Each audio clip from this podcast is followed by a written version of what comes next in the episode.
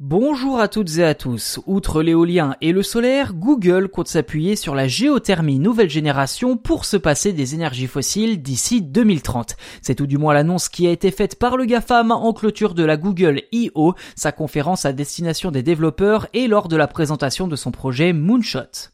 Si vous ne le savez pas déjà, la géothermie consiste à exploiter la chaleur de la Terre pour en faire une source d'énergie. Rien de véritablement révolutionnaire puisque l'être humain utilisait déjà les sources d'eau chaude durant l'Antiquité pour faire fonctionner les thermes ou pour chauffer le sol. Dans le cas de Google, la géothermie servira surtout à alimenter ses centres de données et ses infrastructures en électricité verte. Et pour relever ce défi, Google s'est allié à Fervo, une entreprise spécialisée qui commencera à alimenter Google dès l'année prochaine.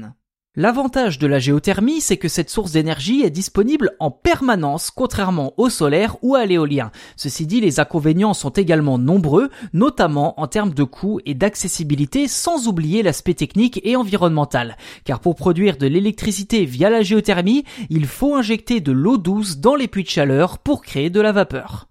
Des reproches dont Google ne veut pas entendre parler puisque l'entreprise se targue de soutenir une géothermie nouvelle génération.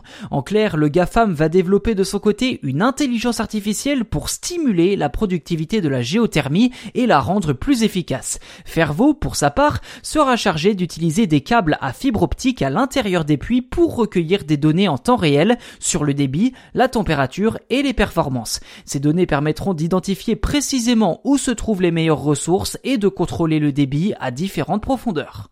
Parallèlement à la géothermie, Google a développé une plateforme intelligente pour gérer la puissance de calcul nécessaire à son moteur de recherche dans le monde. Ce système très souple permet de répartir les tâches de calcul entre différents centres de données.